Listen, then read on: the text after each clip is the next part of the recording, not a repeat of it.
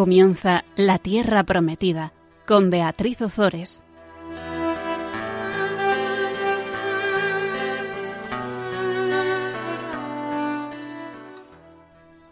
Buenas tardes, queridos amigos de Radio María. Aquí estamos con todos vosotros un miércoles más para comentar la palabra de Dios. Buenas tardes, Gonzalo. Buenas tardes, Beatriz. Si te parece, vamos como siempre a comenzar rezando una oración a la Virgen ahora que estamos en el mes de mayo y después comenzamos el programa. Perfecto. Proclama mi alma la grandeza del Señor. Se alegra mi espíritu en Dios mi Salvador, porque ha mirado la humillación de su esclava. Desde ahora me felicitarán todas las generaciones, porque el poderoso ha hecho obras grandes por mí. Su nombre es santo y su misericordia llega a sus fieles de generación en generación. Él hace proezas con su brazo, dispersa a los soberbios de corazón, derriba del trono a los poderosos y enaltece a los humildes. A los hambrientos los colma de bienes y a los ricos los despide vacíos. Auxilia a Israel su siervo, acordándose de la misericordia como lo había prometido a nuestros padres, en favor de Abraham y su descendencia por siempre. Pues nos quedamos en, el último programa hablando sobre la victoria de Jonatán. En ese, en ese programa eh, vimos la forma de actuar de Jonathan. Os recordáis que Jonathan es el hijo de Saúl cómo actuó frente a los filisteos. Mientras eh, Saúl había decidido aplacar la ira de Dios a su manera, sin cumplir la voluntad del Señor ni fiarse de él, Jonathan hace todo lo contrario y se pone en manos de Dios. Jonathan sabe que al Señor nada le importa que nuestros enemigos sean pocos o muchos para poder vencerlos y muestra cómo confía plenamente en el Señor. Pues el final del capítulo 14 nos eh, hablaba de mm, nos hablaba de Saúl, nos contaba que eh, Saúl había luchado contra cinco enemigos, contra Moab, contra Amón, contra Edom, contra Sobá y contra los filisteos. También nos decía que Saúl, casado con Aginoán, tuvo cinco hijos que fueron Jonatán, Gisbi, Malquisua y dos chicas, Merab y Mical. Mical más adelante será la que contraiga matrimonio con el rey David. Bueno, pues el apéndice de, este capítulo, que resume las gestas de Saúl y enumera a los miembros de su familia, viene a ser como eh, la aplicación de un formulario típico para concluir la narración de la, de la vida de un rey. El agiógrafo reduce toda la actividad de Saúl a la lucha contra los filisteos. Y de esta forma la figura de Saúl queda un poco devaluada, porque al final que, que, el resumen de tu vida sea las luchas que has tenido contra los demás, pues sinceramente es un poco triste. Mm, ¿Y por qué queda, por qué queda su figura un poco devaluada? Porque ante el, eh, ante el Señor cuenta solo la fidelidad y la confianza en Él y no las múltiples batallitas eh, que se hayan llevado a cabo sin tenerle en cuenta a Él. Y, por supuesto, también es una llamada para que todo hombre considere que por encima de las múltiples actividades está primero su relación personal con Dios. Y así nos lo dice San José María Escribá en su libro Amigos de Dios corren un serio peligro de descaminarse aquellos que se lanzan a la acción, al activismo, y prescinden de la oración, del sacrificio y de los medios indispensables para conseguir una sólida piedad. La frecuencia de sacramentos, la meditación, el examen de conciencia, la lectura espiritual, el trato asiduo con la Virgen Santísima y con los ángeles custodios. Todo esto contribuye, además, con eficacia insustituible a que sea tan amable la jornada del cristiano, porque de su riqueza interior fluyen la dulcedumbre y la felicidad de Dios como la miel de panal. Yo creo, Gonzalo, que esto ya lo hemos comentado varias veces en, en estos programas, que primero es la oración y después es la acción. Y muchas veces, y sobre todo en el mundo en el que vivimos, nos lanzamos a hacer las cosas porque dentro de nuestra soberbia y de nuestro orgullo pensamos que realmente es lo que hay que hacer y ni siquiera se lo preguntamos a Dios y vemos que la vida de los santos no es así. Los santos rezan y después, y muy después de haber rezado mucho tiempo, actúan. Hmm. Bueno, siempre está, se puede comentar lo de, lo de las ONGs, lo de eh, las personas que hacen una maravilla ayudando a los demás, una auténtica maravilla, pero llegará el día a lo mejor en la humanidad en la que los seres humanos estén todos ayudados, no haya hambre, no haya, es decir, eh, todo ese activismo que está muy bien, que es una maravilla, pero, pero mm, es de Dios, pero, pero no es de la divinidad. O sea, de la divinidad quedan muy pocas cosas. ¿no? Sí. Te acercas, eh, lo, que, lo que es insustituible es la oración. Por mucho, por mucho activismo, la oración nunca. ¿no? ¿Te acuerdas de la anécdota esa de la Madre Teresa de Calcuta que fue a visitar uno, uno de sus conventos o de sus. Mm, bueno, de sus casas, no conventos. Y, y, las monjas se quejaban porque decían que tenían mucho trabajo y que, mm, que tenían tanta oración que no les daba tiempo a hacer luego todo el trabajo. Rezaban tres horas seguidas por la mañana. Y la respuesta de la Madre Teresa fue mm, pues nada, no os preocupéis, en vez de rezar tres horas por las mañanas vais a rezar cinco y ya veréis cómo está tiempo a, terminar con todo. ¿eh? Pues bueno, pues es un poco la línea del comentario que acabamos de leer de San José María primero es la oración y luego mucho después eh, la acción para no acabar en un activismo como el que acabas tú de comentar. Bueno, ahora vamos a, ver, vamos a entrar en el capítulo 15 del primer libro de Samuel y vamos a ver la nueva condena de Saúl. Mm, Saúl fue condenado por el Señor en, la batalla contra los filisteos. ¿Os acordáis? Eh, Samuel le había dicho que le esperase para em, hacer el sacrificio y Saúl mm, con los filisteos de frente tuvo miedo y pensó que si ofrecía él el, sacrificio y, desobedecía a, a, Samuel, pues que Dios se quedaría encantado con su sacrificio y que vencería a los filisteos.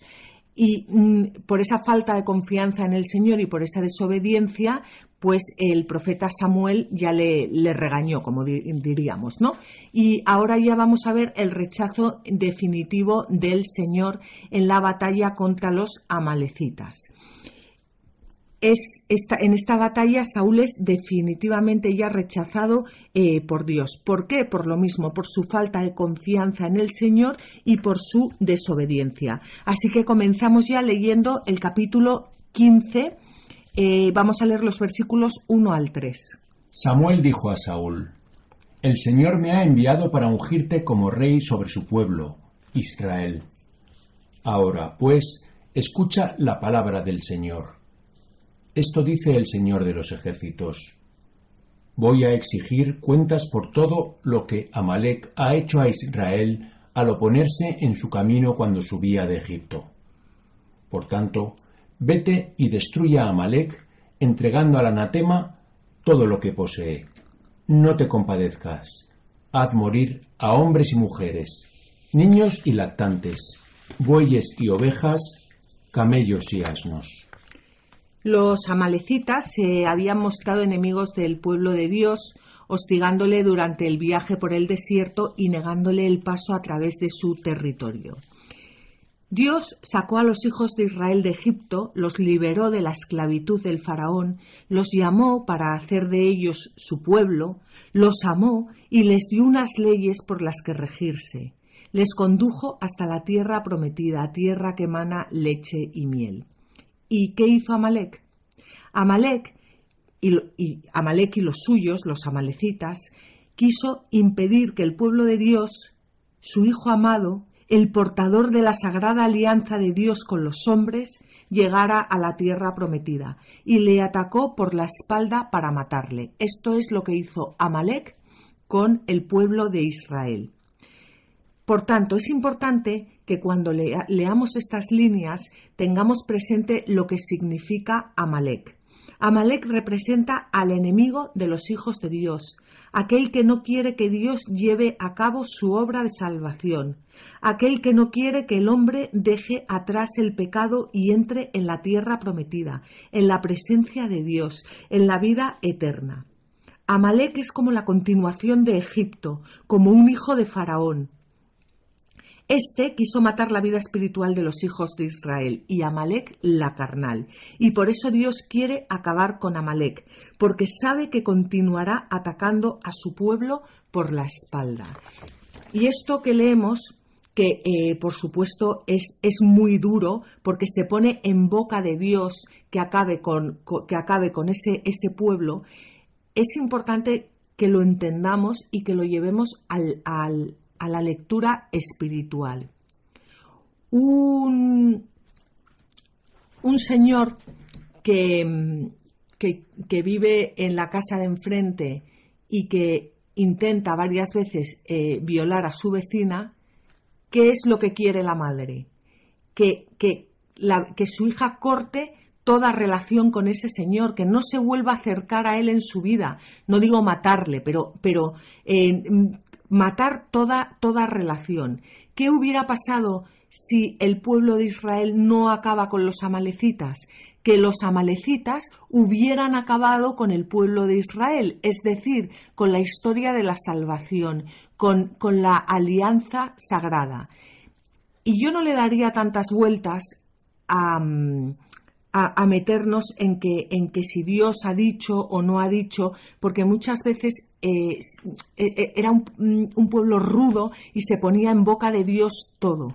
Pero Samuel, el profeta, comprendía que en esas circunstancias y en ese momento, si el pueblo de Israel no acababa con Amalek, con los amalecitas, los amalecitas iban a acabar con el pueblo de Israel. Y por eso eh, se manda llevar todo al anatema, es decir, destruir todo. Esto era una costumbre que tenían los pueblos antiguos para que no invadiesen otros pueblos simplemente para quedarse con sus mujeres, para violar a las mujeres y para quedarse con sus riquezas, sino que invadiesen solo cuando era estrictamente necesario para defenderse y para eh, salvarse. Y esto es lo bonito de la historia de la salvación, que, que, que Dios va eh, formando a ese pueblo y sacándolo de sus costumbres. Yo no sé si se entiende bien, Gonzalo. O sea, yo lo que he entendido de todo lo que has contado es que eh, Amalek, eh, sea una persona o no, que no nos metemos en, en esa cuestión,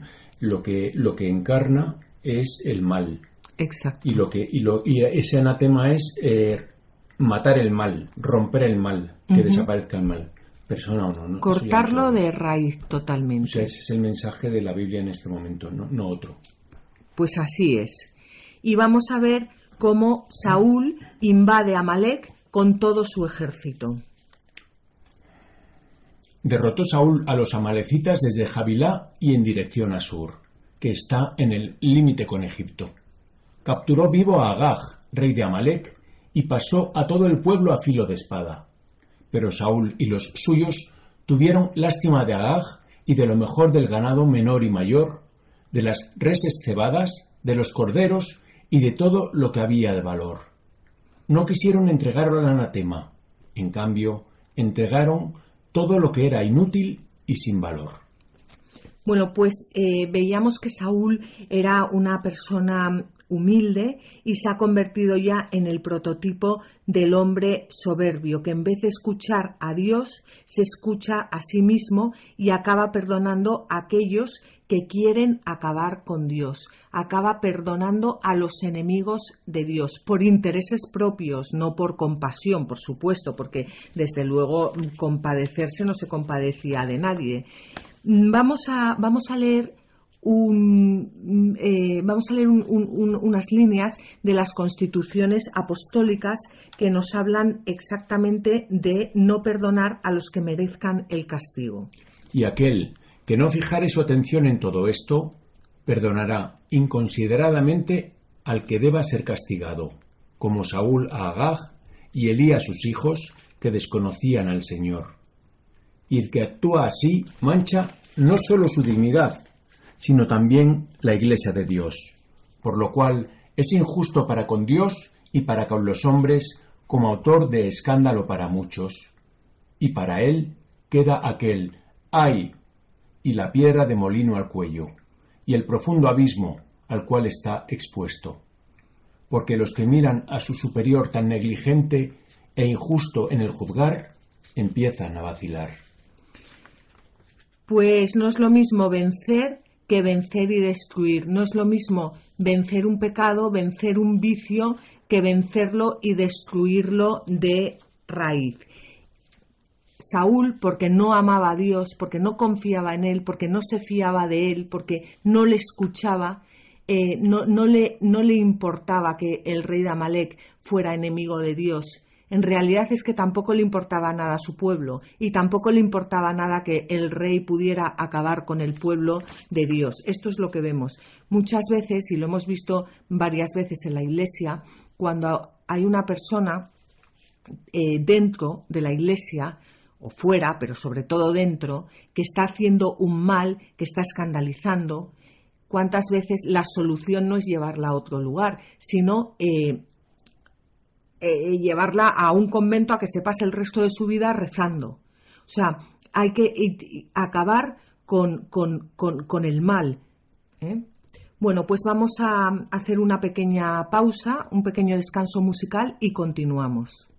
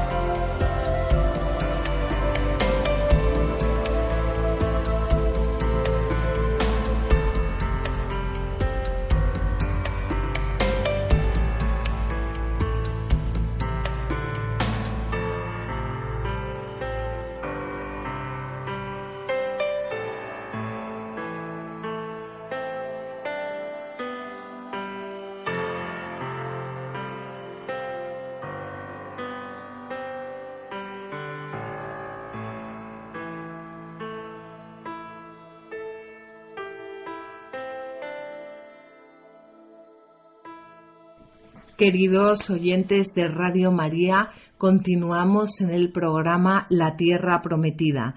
Estábamos hablando de, del rey Saúl, el rey Saúl que entra en combate con los amalecitas.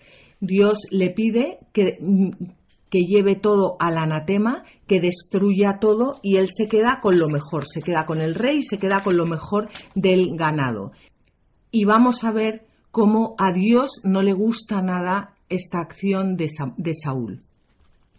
Entonces le fue dirigida a Samuel esta palabra del Señor. Me arrepiento de haber constituido a Saúl rey porque se ha apartado de mí y no ha cumplido mis palabras. Bueno, en, en, estos versículos se perciben los ecos de antiguas condenas divinas. El Señor se arrepiente. Esto es un antropomorfismo, es decir, que se pone en boca de Dios palabras que pertenecen a los hombres. Dios no se arrepiente, se arrepiente el hombre. Y aquí Dios habla la manera de los hombres para darse a entender a los hombres, pero Dios no se arrepiente, nos arrepentimos nosotros. Y dice que Dios se arrepiente de haber hecho a Saúl, como antes había arrepentido de haber creado al hombre, en Génesis 6:6. El rechazo de los planes divinos que Saúl lleva a cabo produce el rechazo de Dios, que cierra a Saúl el acceso al trono para siempre, como antes había cerrado a Adán las puertas del paraíso. Dios tiene que hacer un verdadero esfuerzo para hablar a la manera de los hombres y para que nosotros los hombres le entendamos. Bueno, pues el castigo divino, como sucedió tras el pecado de Adán, es severo y no admite indulgencia. ¿Por qué? Porque se trata de un pecado muy grave de la rebeldía, de la desobediencia y por tanto de la repulsa de Dios y de su palabra. Cuando Saúl pierde la confianza en Dios, pierde la esperanza en Dios y pierde la caridad, pierde el amor, porque fe, esperanza y caridad, que ya sabéis que son las tres virtudes teologales, van unidas. Si no hay fe, no hay esperanza y no hay caridad. Si no hay esperanza, no hay fe y no hay caridad. Si no hay caridad, no hay fe ni hay esperanza. No, te iba a hacer una, una, una, pregunta simplemente, y es del antropomorfismo, ¿no? Entonces, mm, claro, en, en, el Antiguo Testamento se pone en boca del, de Dios eh, lo que ha escrito el geógrafo, su manera, con su manera de expresarse. Mi cuestión es, ¿y en el Nuevo Testamento sí vemos cuál es la expresión de Dios?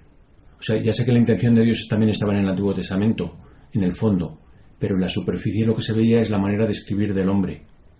Y pero en el Nuevo Testamento supongo que se verá ya directamente a Dios porque, porque es el testimonio de Jesucristo.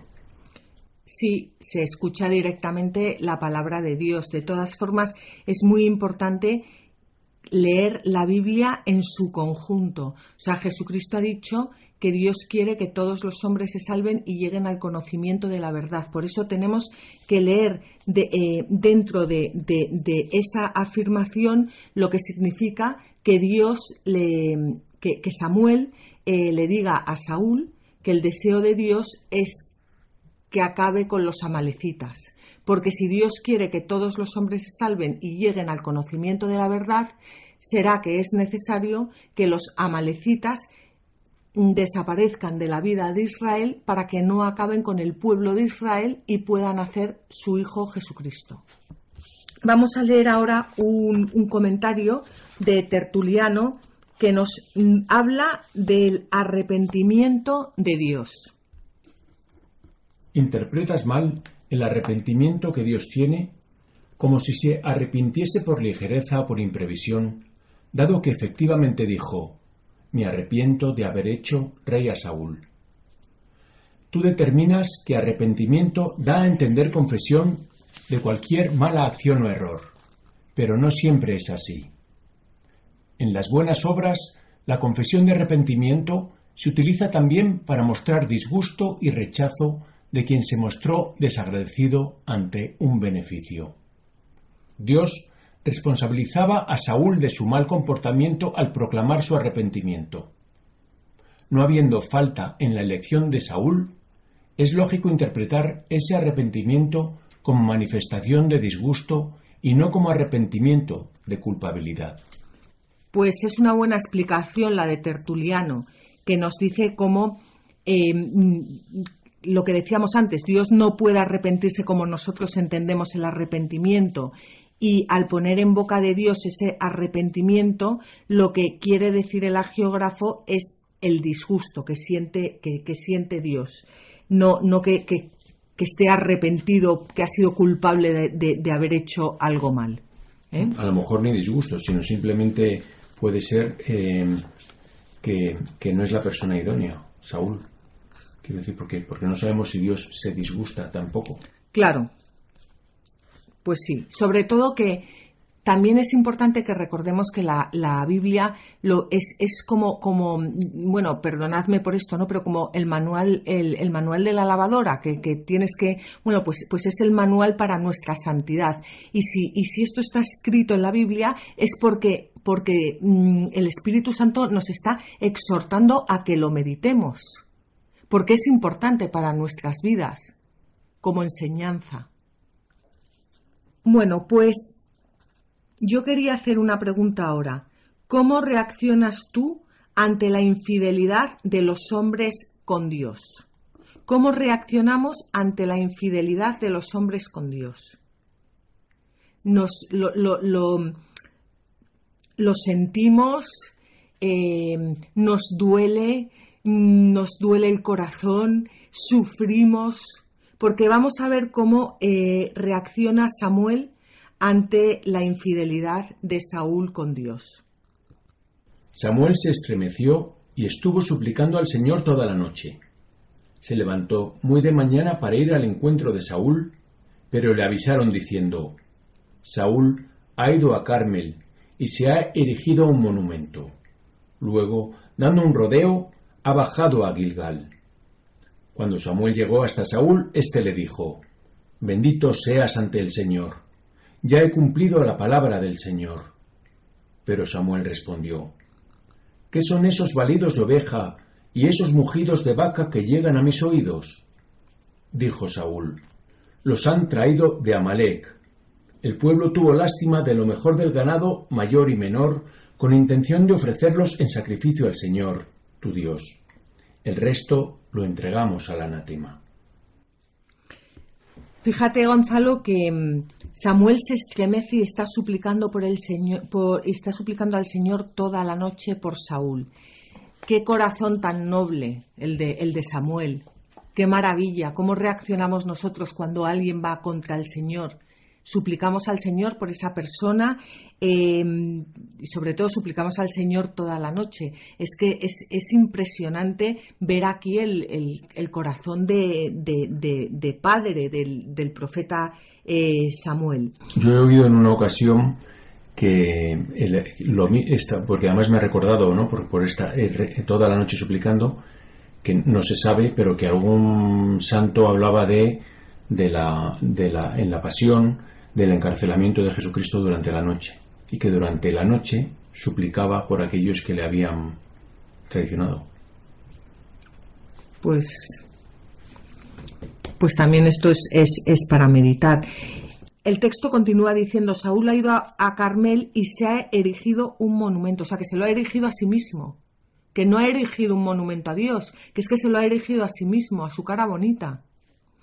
Y mm, cuando llega Samuel hasta, hasta Saúl, ¿qué le dice Saúl a Samuel? Bendito seas ante el Señor. Qué, qué cínico, ¿no? Que, que bendito seas ante el Señor. Ya he cumplido la palabra del Señor. O sea, encima miente. Y mm, a mí me recuerda cuando el Señor Jesús nos pone en guardia contra los falsos profetas que vienen con la piel eh, de oveja, de la piedad y el celo, y por dentro son lobos rapaces, que desde luego nos roban la fe sobrenatural para darnos una mm, doctrina que es, es, la suya. Él se erige su monumento y, em, y, disimula cuando llega el profeta y le llena de bendito seas ante el Señor y encima eh, le miente. No, la cuestión es, eh, entonces lo que entiendo aquí es que eh, Saúl mm, tenía un encargo y no cumplió el encargo. O sea, luego lo hizo muy bien porque mató y no sé, y no mató, pero tenía un encargo que no cumplió. No cumplió. Saúl desobedeció al Señor. El Señor le dijo que echara a todo el pueblo al anatema. Por eso creo que, que su encargo no era tanto ganar una guerra o no ganarla, su encargo era el encargo. Acabar con ese pueblo. Y no, no cumplió un encargo. No cumplió el encargo. Echó al anatema todo lo que le importaba tres pimientos y se quedó con, con, el rey y se quedó con, con, lo mejor del ganado para él. Sí, por eso que, pero que él, él hizo lo mejor humanamente entendido, pero ese no era su encargo. No, ese... no, supo, no supo entender que su encargo era otro. No quiso, no supo, no, no, no, no quiso. Y cuando, cuando Samuel le, le, reprocha, le pregunta que qué son esos balidos de oveja y esos mugidos de vaca que llegan a sus oídos, dice, los, los han traído de Amalek. El pueblo tuvo lástima. Fíjate tú qué rey. Le, le, echa las culpas eh, al pueblo y aún pretende que la desobediencia a Dios tuviera un motivo totalmente edificante que en definitiva es refugiarse en sus excusas. Y vamos a leer un comentario muy bueno de eh, Casiodoro que nos habla exactamente de esto, de refugiarse en las excusas. Este es el mayor vicio que padece la humanidad, a saber, que después de haber pecado se refugia en mil excusas, en lugar de arrodillarse con la confesión de su arrepentimiento. Y ahora vamos a ver cómo, cómo Saúl eh, no se va a arrepentir. O sea, él quiere seguir en el trono, pero no va a haber un arrepentimiento. Dijo entonces Samuel a Saúl, Déjame comunicarte lo que el Señor me ha dicho esta noche. Saúl le respondió, Habla. Y dijo Samuel, ¿no es cierto que, aun considerándote el más pequeño, tú eres el jefe de las tribus de Israel, porque el Señor te ha ungido como rey de Israel? El Señor te ha enviado a esta misión diciendo, Vete y entrega al, anatema a los pecadores amalecitas, pelea contra ellos hasta exterminarlos. ¿Por qué no has escuchado la voz del Señor y te has lanzado sobre el botín, haciendo así el mal a los ojos del Señor? ¿Qué diferencia entre aquel Saúl semejante a un niño y este monstruo de, de doblez que va a tener desde luego el fin más desastroso?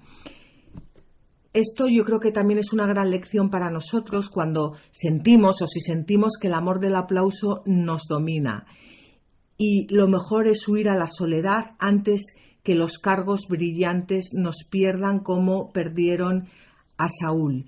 Cuentan que el Papa Juan Pablo II, cuando iba de viaje, cuando, iba a otros países, eh, a la vuelta, se pasaba tres y cuatro días rezando delante del sagrario para cerciorarse de que en ningún momento sentía que eh, todo había sido por él, sino que era Dios, el Espíritu, el que le había llegado hasta allí y el que había obrado a través de él y que él no era más que un instrumento. Sí, y no, y también, y una hija nuestra nos contó una vez que le habían dicho en el colegio que la Madre Teresa de Calcuta, después de recibir el premio Nobel, cuando volvía en avión, supongo que a Calcuta, donde volviera, se levantó de su asiento, que iba con otra, con otra sister que se llama, ¿no? Se levantó de su, asiento y, se fue al cuarto de baño a limpiarlo. Sí, para recordar que... para bajarse para bajar la soberbia lo que son los santos, ¿verdad? Bueno, si, eh, si te parece, vamos a, mm, a pasar ahora a un descanso musical y continuamos en unos minutos.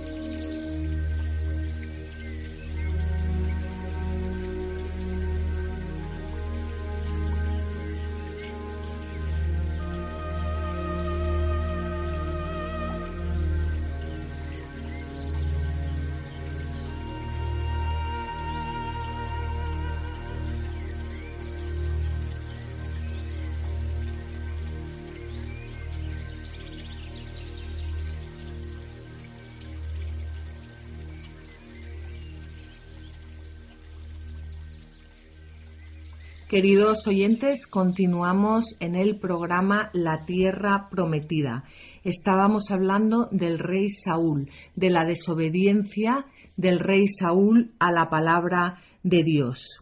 El profeta eh, Samuel le pide una explicación al rey Saúl, pero el rey Saúl se ha ensoberbecido y ya no responde a, lo que era él al, comienzo de, su reinado, una persona humilde. Vamos a ver qué le responde Saúl a Samuel. Saúl respondió a Samuel, Yo he escuchado la voz del Señor y he cumplido la misión a la que me envió el Señor. He traído a Agag, rey de Amalek, y he entregado el anatema a los amalecitas. El pueblo ha tomado el botín, ganado mayor y menor, lo mejor del anatema, solo para ofrecerlo en sacrificio al Señor, tu Dios, en Gilgal. Fíjate cómo ahora ya a Samuel le dice tu Dios. Él ya se empieza a separar, a distanciar eh, de Samuel como si el profeta ya tuviera otro Dios. Desde luego es impresionante cómo nos cuesta exterminar todo aquello que nos impide caminar a, las, a la santidad y cuántas excusas ponemos. Sí, y como tú decías antes, además le echa la culpa al pueblo en vez de asumir la responsabilidad, ¿no? Por supuesto. el pueblo, no sé qué dice, el pueblo ha tomado el botín. Sí, sí, sí. Es, bueno, hay mm, eh, lo que vemos aquí también es que Saúl ejemplifica cómo corrompe el poder. La humildad se sustituye por el orgullo y ya lo hemos hecho. La corrupción del poder que desde luego en nuestros días lo vemos por todas partes. Vamos a leer un comentario de Gregorio Magno. Saúl, tras el mérito de su humildad, se hinchó de soberbia por el culmen del poder. El Señor lo puso al frente por su humildad y lo reprobó por su soberbia. Él mismo lo atestigua al decir, siendo pequeño a tus ojos, ¿no te he constituido cabeza de las tribus de Israel? Primero se veía pequeño ante sus propios ojos, pero luego, afianzándose en su poder temporal, no se consideró tal. Se consideraba mayor a todos, pues al compararse con los demás tenía más poder que ellos. Y sin embargo, de modo admirable, cuando para sí era pequeño, fue grande ante Dios, mas cuando se creyó grande, fue pequeño para Dios. Fíjate en Gregorio Magno, San Gregorio Magno, que, que, es que actual, afianzándose en su poder temporal. Que cómo lo vemos hoy en día, que, que te afianzas en tu poder temporal y de repente te da una enfermedad o te da algo y no eres nadie, porque tienes, tienes tus pies puestos sobre tu poder temporal y no sobre la roca que es eh, Cristo. Y te crees superior a los demás porque, porque tienes un poder temporal que, que, es, impresionante. ¿eh? Y no te hace falta que te dé una enfermedad, simplemente que te llegue la jubilación. Sí. bueno, pero no sé, es, es, que esto es para, para, meditar.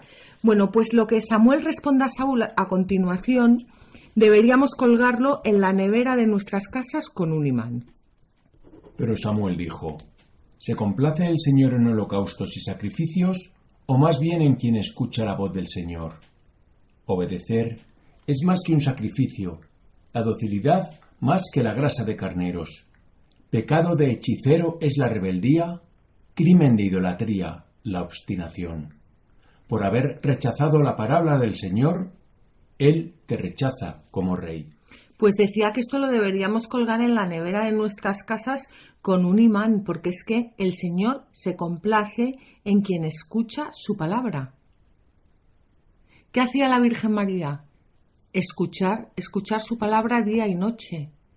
¿En quién se complace el Señor? En quien escucha su palabra es, algo que, de verdad, yo no me voy a cansar de decirlo nunca. ¿Y qué significa rechazar la palabra del Señor? Es que cuando se rechaza la palabra del Señor, se rechaza al Señor, se rechaza a Dios, que es lo que le pasó a nuestros primeros padres. Rechazaron la, la, palabra del Señor, rechazaron el mandato del Señor, rechazaron la voluntad del Señor, rechazaron el plan del Señor. El Señor se complace en quien escucha su voz. El Señor se complace en quien medita su palabra. El oráculo de Samuel redactado en verso es uno de los más antiguos que se conservan en la Biblia y además de su belleza literaria que acabamos de ver, destaca la claridad con que define la obediencia al identificarla con el reconocimiento de Dios. Obedecer es el acto más perfecto de culto, más que el sacrificio, y desobedecer es un acto de idolatría. Esto choca ha chocado siempre a lo largo de la historia y choca más hoy en día que cada uno hacemos lo que nos da la santa gana. La sentencia final, desde luego, resulta severa y clara porque se aplica la antigua ley del, del, talión empleando el mismo verbo rechazar en la exposición de la culpa y en la formulación de la pena. Por haber rechazado la palabra del Señor, Él te rechaza como rey. Porque tú la has rechazado a Él, Él ya no puede contar contigo como rey ya no le sirves como rey, necesita a un rey que se fíe de él para guiar a su pueblo. Y por supuesto, todo esto va a ir encaminado a que el Rey de Reyes será nuestro Señor eh, Jesucristo. Vamos a, a, leer un comentario sobre la obediencia de San Maximiliano María Colbe. La obediencia, y sólo a la santa obediencia, nos manifiesta con certeza la voluntad de Dios. Los superiores pueden equivocarse, pero nosotros, obedeciendo, no nos equivocamos nunca. Es muy profundo este comentario. Sí, sí.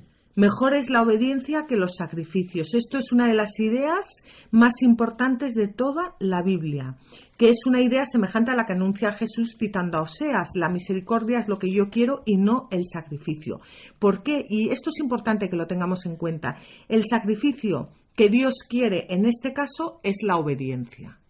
Ese es el sacrificio que Dios quiere, no unas terneras y unas vacas. O sea, el sacrificio que Dios nos pide es eh, el, el, que nos pide en cada momento de nuestra vida, porque el único sacrificio que a Él que nos salva y que es el sacrificio de su Hijo Jesucristo y los nuestros los unimos al sacrificio de Jesucristo. Pero lo que, lo que le damos a Dios es lo que, lo que Él quiere, lo que Él nos pide, no a lo que a nosotros nos venga en, en gana. Por lo tanto, el sacrificio que Dios quiere, en este caso, es la obediencia de Saúl, como hemos dicho. Y Dios aprecia mucho más la obediencia que una víctima, porque la víctima es algo suyo, o sea, lo que le ofrezcamos, los carneros y tal, en realidad es que ya son de Dios, mientras que la voluntad es nuestra, es realmente lo único que es nuestro. Y si ponemos nuestra voluntad al servicio de Dios, estamos haciendo un acto libre. ¿eh?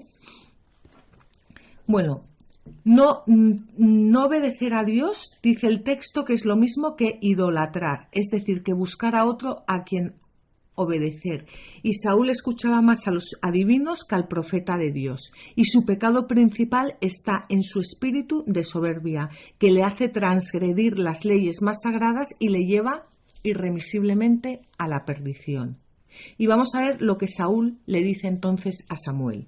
Saúl dijo entonces a Samuel, He pecado al desobedecer la orden del Señor y tus palabras. Tuve miedo al pueblo y le hice caso. Pero ahora tú, perdona mi pecado, vuelve conmigo y me postraré ante el Señor. Samuel le respondió, No volveré contigo. Has rechazado la palabra del Señor y Él te rechaza como rey de Israel. Saúl eh, realmente sigue sin arrepentirse. Lo que le ocurre es que ama su reinado, ama ser el rey y no quiere que nadie le quite este privilegio y ni siquiera a Dios. Y lo que, lo que aquí em, choca es la diferencia entre eh, Saúl y David. ¿Qué, ¿Qué, es lo que hace que habiendo pecado los dos, eh, uno mm, sea rechazado y el otro se ha adoptado como hijo. Vamos a verlo en un comentario de Agustín. ¿Por qué Saúl, cuando le corrigió Samuel, a pesar de haber dicho también él, he pecado, no mereció oír lo que escuchó David, es decir, que el Señor le había perdonado? ¿Hay acaso acepción de personas en Dios? De ningún modo pero bajo las palabras idénticas que percibía el sentido humano, se escondía un corazón diferente que discernía la mirada divina. ¿qué se nos enseña con tales ejemplos, sino que el reino de Dios está dentro de nosotros y que debemos adorar a Dios desde nuestra intimidad, a fin de que la boca hable de la abundancia del corazón, para que los pueblos no le honren con los labios, mientras el corazón está muy lejos de él.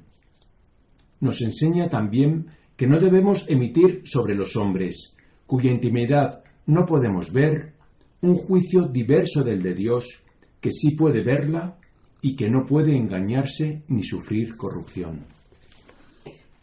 Samuel, entendiendo todo esto, se da la vuelta para marcharse. Samuel se volvió para marcharse, pero Saúl le agarró por el extremo del manto, que se rasgó. Sin embargo, le dijo Samuel, El Señor te ha arrancado hoy el reino de Israel para entregarlo a otro más digno que tú. La gloria de Israel no miente ni se arrepiente, porque no es un hombre para arrepentirse. Saúl volvió a decir, He pecado, pero ahora salva mi honra ante los ancianos del pueblo y ante Israel. Vuelve conmigo y me postraré ante el Señor tu Dios. Se volvió Samuel siguiendo a Saúl, y éste se postró ante el Señor. Ante el ruego de Saúl, Samuel disimuló la situación para salvar ante el pueblo la autoridad regia, pero Saúl sigue sin arrepentirse. Saúl está enfadado porque, porque Samuel le ha pillado en la mentira, pero no está arrepentido de haber mentido, se cree con el derecho, se cree, se cree, con el derecho de robar, se cree con el derecho de mentir, se cree con el derecho de hacer lo que le da la gana, por eh, pura soberbia. Hmm. Finalmente, Saúl va a continuar reinando, pero lo que rechaza a Dios es la posteridad eh, de Saúl. Vamos a leer un comentario de San Agustín. Este quien dice, el Señor te desecha para que no seas rey de Israel, y el Señor ha destituido hoy a Israel del reino quitándolo de tu mano. Reinó sobre Israel cuarenta años. Es decir, Reinó tanto tiempo como David, y oyó esto en la primera época de su reinado. Con ello se nos da a entender que no había de reinar ya ninguno de su estirpe y que fijemos nuestra vista en la estirpe de David, de la cual nació, según la carne, el mediador entre Dios y los hombres, Cristo hombre.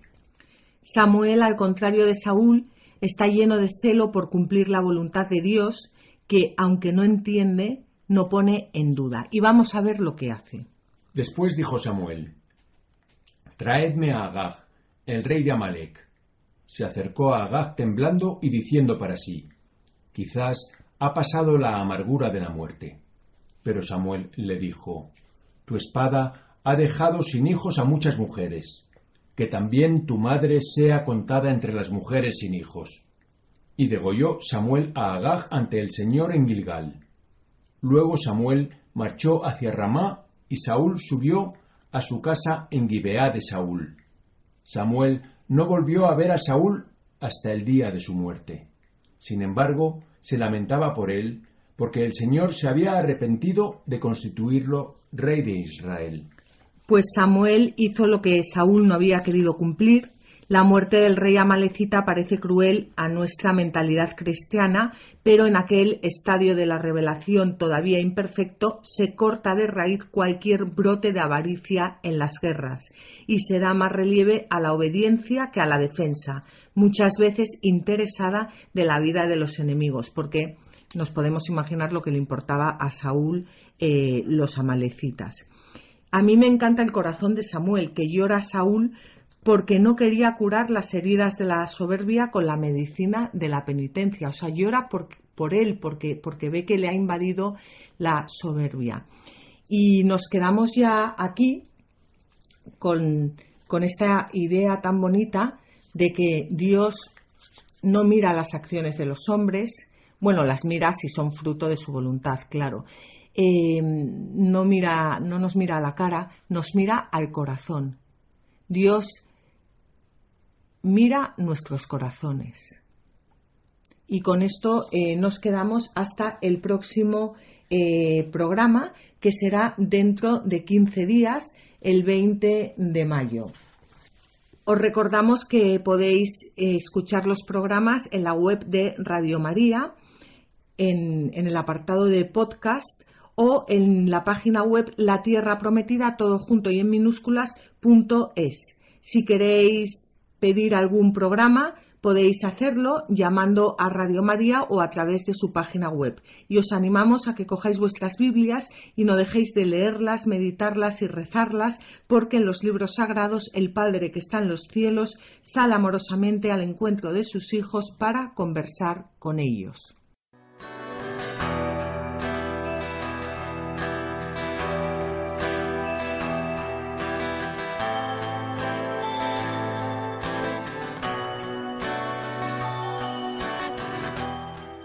Así concluye La Tierra Prometida con Beatriz Ozores.